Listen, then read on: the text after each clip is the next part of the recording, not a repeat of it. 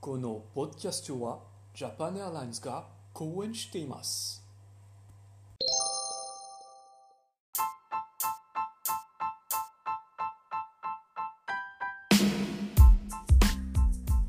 皆さんこんにちはマルゴですジャンノエルです。二人でフランス人ですフレンチコネクションの有名なショーへようこそ。イエーイはい。いつもポッドキャストを聞いてどうもありがとうございます。今回はフランスと日本の怖い体験を話しましょああ、面白そうですね。うでは始めましょう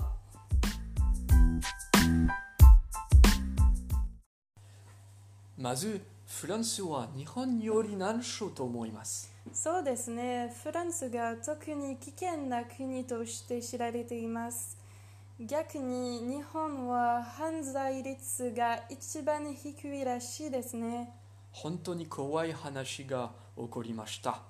ナイフで襲われたことがありましたよ。えー、危なそうですどうしたんですか？数年前、私はフランスで攻撃されました。え？買い物から帰ってきて男がナイフで私を脅しました彼は私の財布を盗もうとしました。そうなんですか。幸いなことに20ユーロしか持っていませんでした。クレジットカードも隠すことができました。それは恐ろしいですね。他取られたものがありましたか？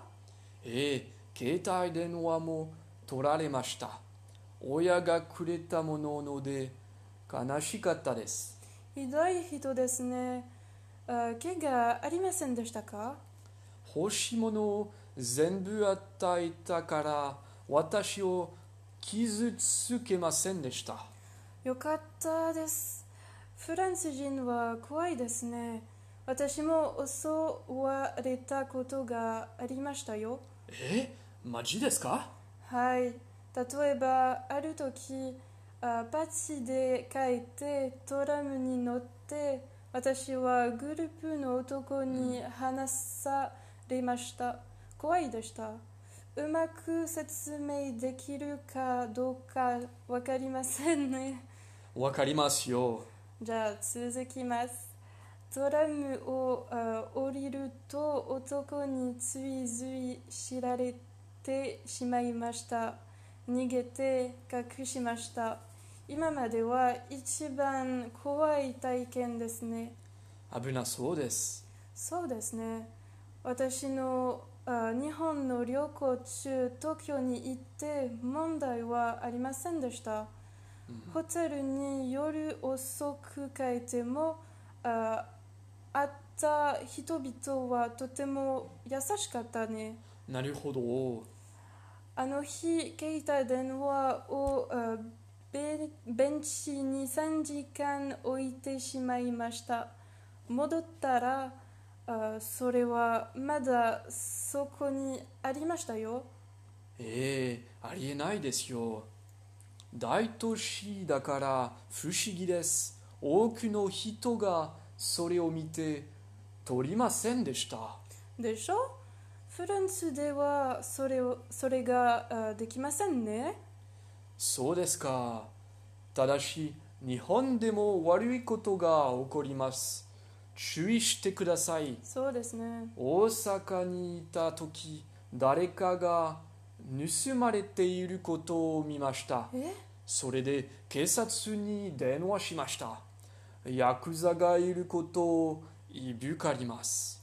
そうなんですか。日本にもそれはありますね。